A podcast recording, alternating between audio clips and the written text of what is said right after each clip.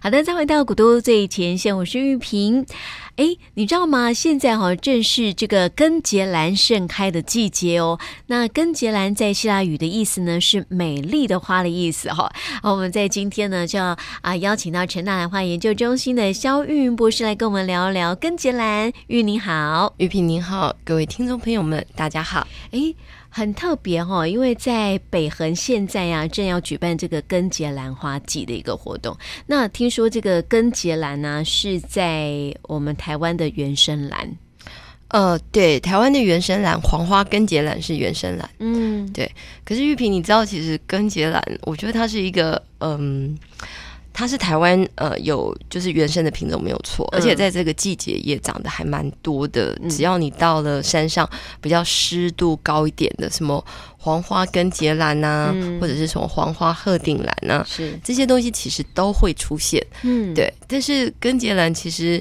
它是一个很有趣的兰花，为什么？怎么说？呃，亚洲不大吧？对啊呀、对，日本人呃，他们也有根节兰，大陆也有根节兰，嗯台湾也有根节兰，但是呢，我们彼此叫的名字不一样。哦，真的哦，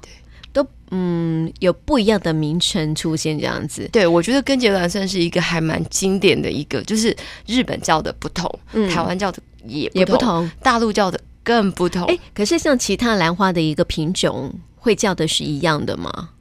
嗯，蝴蝶欧迪巴就是呃欧迪对巴，吧？对，然后石斛就是石斛。，哦，这是石斛的话，有的时候在大陆他们会叫它风斗，嗯，嗯，那个风斗可能就是跟中药里面的一些就是成分呃成是呃不是成分，就是呃它的一些描述。使用，对，然后嗯那个会叫风斗，有的时候会说那个就是表示品质比较好或者怎么样，嗯因为石斛还是有分不同的种类。嗯可是大致上，我觉得大概大大家都还听得懂。可是我刚开始的时候认识这个根杰兰，我就真的是被他的名字，呃，弄得真的是有一点头昏眼花。真的哦，因为名名称太多就是了，对，因为我嗯记得我最早认识根杰兰，我一直都知道有根杰兰，但是因为根杰兰这个树吼，它的种类也蛮多的，嗯但是它有一个很大的特色，就是根杰兰基本上它就是长得有一点像，哎、我们以前介绍那种小人兰。嗯，它是类类似的样子，它的唇瓣会有一个特化的样子，嗯然后它基本上都是长在地生的，有点像路边的野草，哦野它草没有一样开花的时候，那个叶子就是有点大大片的，然后你觉得它是那个像文殊兰那样，嗯然后就是就是一平片行一脉。片那样，对，但是它没有，有开花的时候，你其实不知道是它。嗯然后那时候我有一次在那个大陆的一个呃保种中心，我嗯，就看到哇，好可爱哦！那个白色、粉红色的那些东西是什么？对？对对对嗯，然后那上面他就挂那个解说牌，然后上面写虾脊兰，虾脊那个脊椎的脊，虾子的虾，嗯，他就说虾脊你看它像不像虾子？虾子，那后来呢，就是它有一点点快要泄的时候，就有点点变红，就好像那个虾子的煮尾巴熟煮熟了。 对，虾脊兰，哎，可是我看那个白色的，我们的台湾的那个根节呃根根节兰兰哈嗯，它长得好像那个跳舞的人的样子对哦啊，它真的就是他们那个，你看那个唇瓣就是那个样子。嗯，对，那你知道日本人呢、嗯叫它什么吗？什么？那时候我我就觉得很好奇，我就在网络上打了虾脊兰。嗯然后查了虾脊兰之后，就发现哦，原来虾脊兰不是只有一个名字哦，嗯台湾也有原生种哦，嗯，就是叫根节兰。呃，对，但是在大在日本，它也有日本根节兰的原生种，嗯，但是日本不叫根节兰，它叫什么？日本叫海老根，海老根哦，有可能是我们音译哦，叫海老根。是，事实上，在日文里面，我不知道海老根嗯，的日文怎么讲，对，但是你 Google 一下，它就叫海老根。嗯哦，事实上，根节兰它的快进，嗯它也是一种中药，哦，中草药，不到中药就是一种草药。因为你知道那个听到那种海老根呐、你就觉得它跟某个中药是有关系，就是跟那种药用是有关系的。不晓得，就听它的名字就觉得好像是这个样它子。本来就有一点草药的作用，就是它的根茎本身就有一些就是，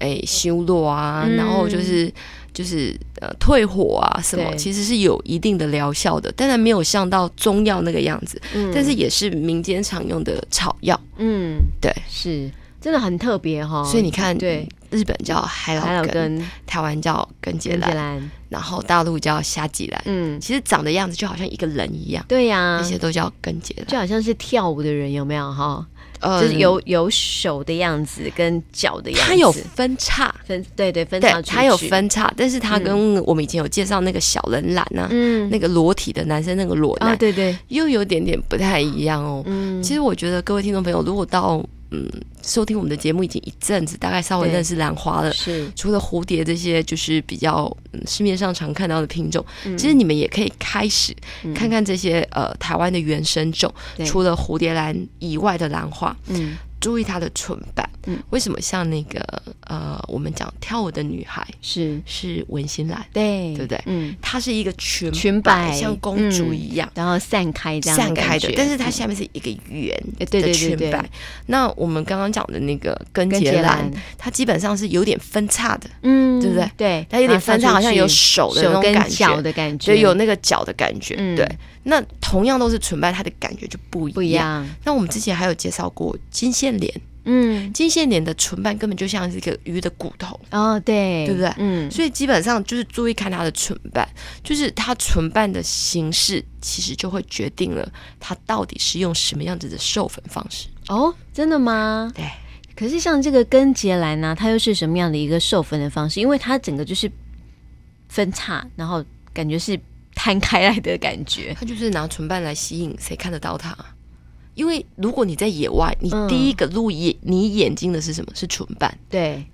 它如果去唇瓣那边寻寻觅觅，嗯它的背是不是就会沾到了那个？哦，粉，对，嗯，我们之前不是有讲到那个引柱兰，引珠兰，对，然后引柱兰它其实就靠两种嘛，嗯主要是味道。是，然后味道来了以后呢，就是它那个花瓣，对，会它一踩上去，它就这样子翻起来，翻起来就把它嗯盖住，盖，住，嗯它就势必得钻那个蕊柱旁边的小空腔出来，所对，以上面就会带着花粉。嗯那像根节兰，它的分布其实就比银珠兰来的更广。嗯，那你就会注意看哦，银珠兰它的那个花的那个唇瓣，嗯其实没有那么明显。嗯，那你越明显的那个唇瓣，事实上它靠视觉的吸引就会比较多。哦，因为它就是整整个是开场出来的嘛，对，就是呃这个视视觉的这个呃吸引力会比较大一点点，嗯对，然后像有一种兰花，我之前好像也有介绍过，可能听众朋友太久也忘了，它应该也是这个季节，叫格距兰。嗯，格距兰呢，它是一种黄色的，哪个歌？格就是那个呃隔开的隔，嗯然后距就是那个距离的距。嗯对，如果我有照片，我再传传给那个玉萍。嗯，基本上它不会转位，然后它就是像现在就是常常会有梅雨季下雨嘛，嗯然后它下雨的时候就这样咚咚咚咚咚咚咚咚，那你想想看，它是这样反过来的，嗯，反过来的时候唇瓣是在上面，对不对？对，蕊柱是在下面，对不对？嗯嗯，那雨水是不是就会滴滴滴滴滴？对那它蕊柱腔里面是不是就会有水？水对，然后那时候呢，这时候引柱兰它就会有一些味道跑出来，哎、不是引柱兰，这个那隔嗯歌距剧兰，兰它就会产生一些味道。嗯然后蚂蚁很喜欢，哦，甜甜的感觉吗？然后呢，蚂蚁就会开始往上爬。嗯，然后它爬的时候就会经过蕊柱，是然后再经过那个雨水。哦，然后有的时候它就会把那个蕊柱嗯不小心，因为它是这样一朵一朵一朵叠上去，嗯所以有时候下雨的时候它是自然授粉的，对它，上面的花粉啊，就是那个就会被水打到下面的蕊柱墙。嗯然后再加上蚂蚁爬来爬去，对。它就很容易就一堆国家。哦，因为我看到网络上面的那个照片啦，哈、嗯那个隔距兰呐、啊应该就是一整丛的那种感觉，对不对？呃，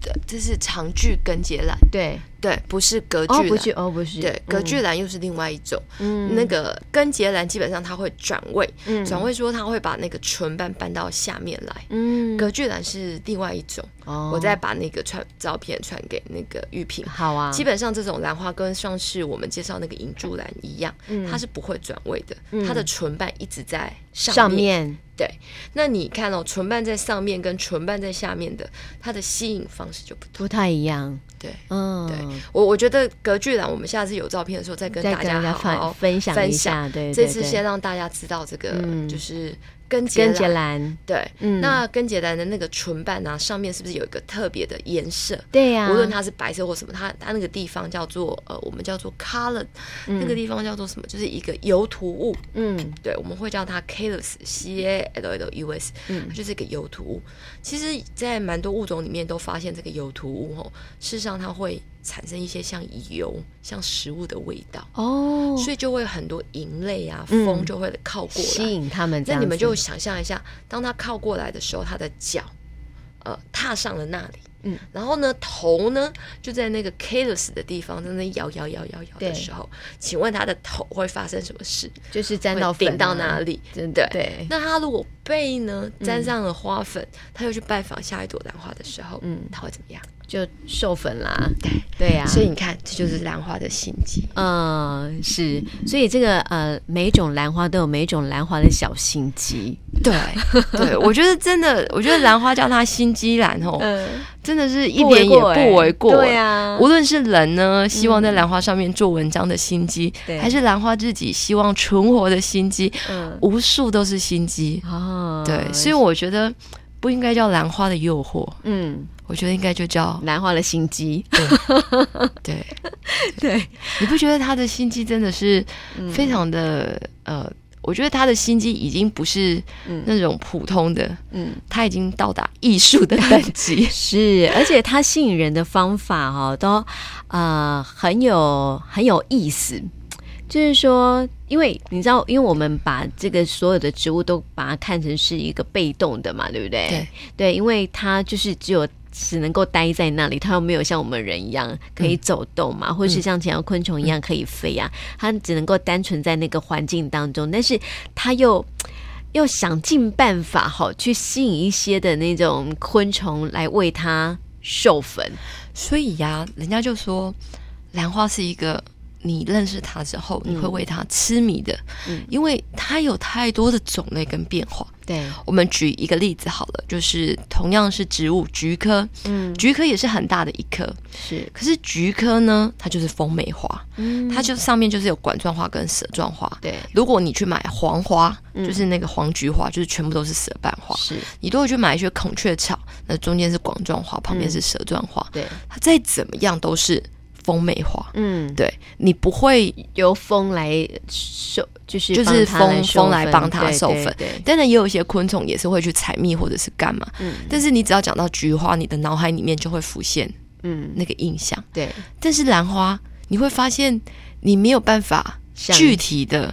来描述它是用什么样的方式来授粉，这就样嗯是说兰花到底是怎么出现的，它到底长得就是什么样子。对永远有奇奇怪怪不同的兰花来颠覆你的想想法象，对，而且对它又是臭美花，嗯而且其实我们人，呃，号称是万物之灵，嗯，你没有觉得其实，呃，我们在了解兰花的过程里面，你会觉得，哎。我好像也会做这样子的事情。嗯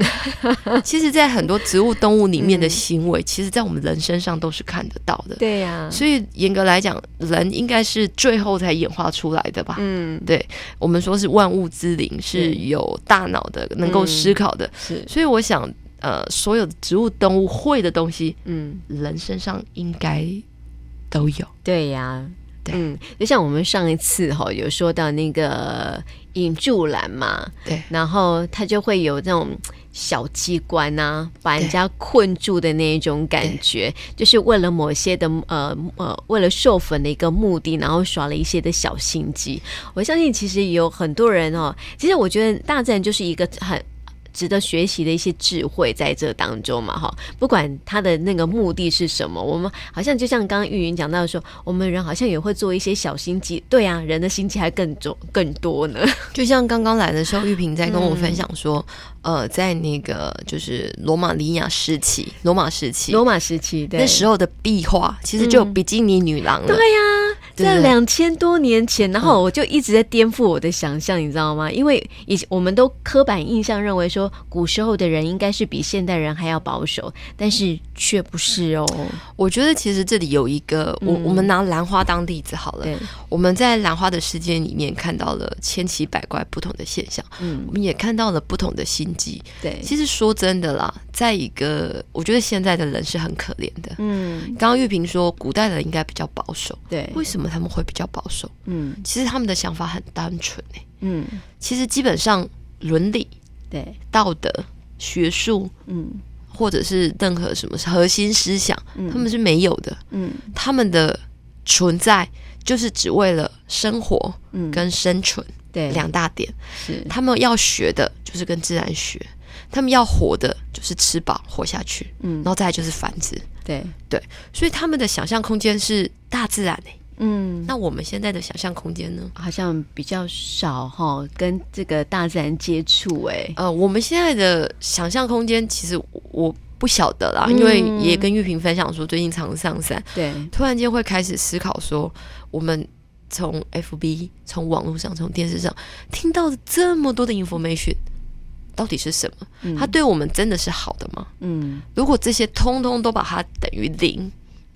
会怎么样？其实我发现说哦，因为呃前阵子也看了一个综艺节目，我觉得蛮好玩的，然后就有一些的那个外国朋友啊，就来分享他们在台湾看到就是很难理解的一些状况这样子，因为他们文化不同嘛，所以造就出来的那种整个的呃这个生呃这个呃环境也就不不太一样。他说呢，就有一个瑞典人哈、来到台湾之后啊，发现哇。台湾的这个电视台怎么那么多？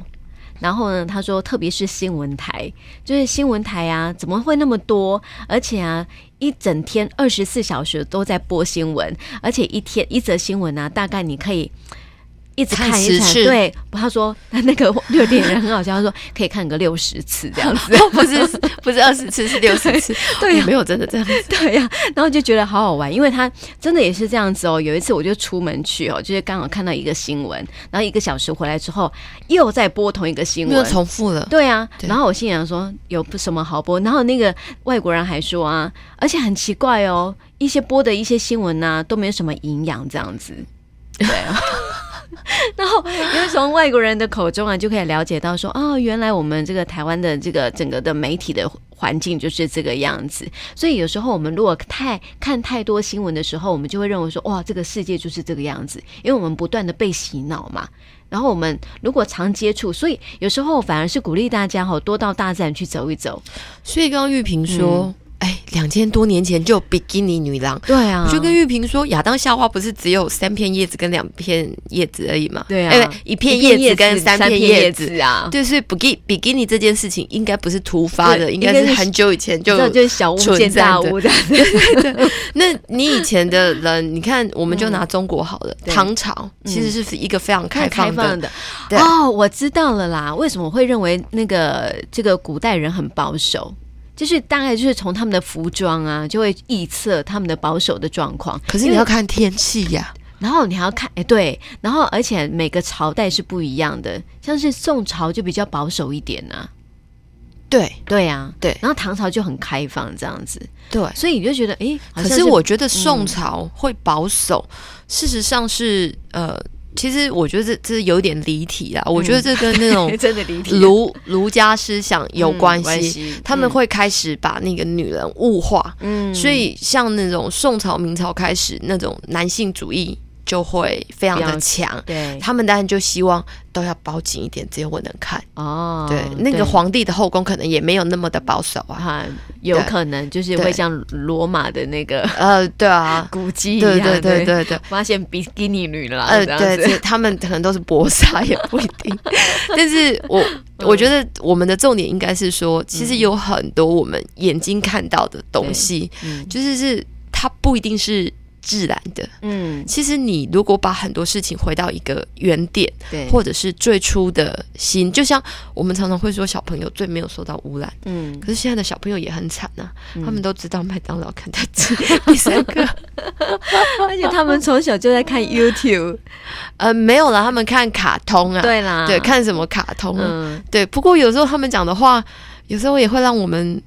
不知道怎么就是像小大人一样这样子啊，对。然后那时候我就会很好奇，嗯这到 底是是哪一部片子子的影响响这呢样？子？对，然后我现在突然觉得，其实看《七龙珠》是一件不 不错的事情。为什么？因为在《七龙珠》里面没有太多跟现实嗯，相关的，哦，是，它有很多想象的空间就对了。呃，就就不相关嘛。嗯不相关就是很多想象的空间。你给他看那个有一些太相关的， 嗯，就觉得嗯，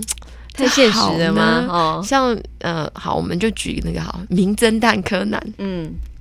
有一天，我们家女儿跟我说：“妈妈，老师说《名侦探柯南》其实不是给我们小孩小孩子看的，是给是给大人看的也推理因为我剧们啊看不懂。”嗯，对，我说对啊，那你干嘛还看？嗯，我也觉得蛮好看的啊、我说可是他在推理的时候，你看得懂吗？懂吗？对，不太 懂。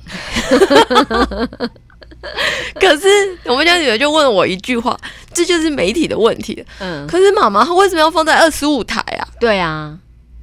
嗯，所以有有时候我反而觉得媒体如果少一点哈，反而是比较好，就是我们以前就只有中视台对对是对三台这样对，子，我们就只有那个什么那个霹雳什么，还有那个什么哦，我还记得嗯那什么司马凤娇的天天开心，哦天天开心，对，对不对？然后你每天就觉得他演的那个短剧超好玩的，嗯，对不对？还有那个以前那个顺子不是会演那个什么《聊斋》那个对对对对，对嘻，哈版的，嗯哦，大家就觉得哦，非常的平易近人。嗯现在太多之后，你根本不知道你要该看什么。是，而而且且我看韩剧吗？每个人都长得一样，每个故事都夸张到几点不会出可是现在现实里面。可是你知道，就是因为媒体太多，有时候我们反而就是被很多的讯息把它洗脑了。你原本认为认为的是，嗯，你就对某一件事情就是没有自己的看法。我觉得那个时候哦，嗯应该要停下来对，喝杯茶，嗯，看一下你们家的植物为什么可以活得很好，对或是不会活得很好是什么原因？是是。所以有些人为什么看争论节目看到最后 啊，就会开始吵 架，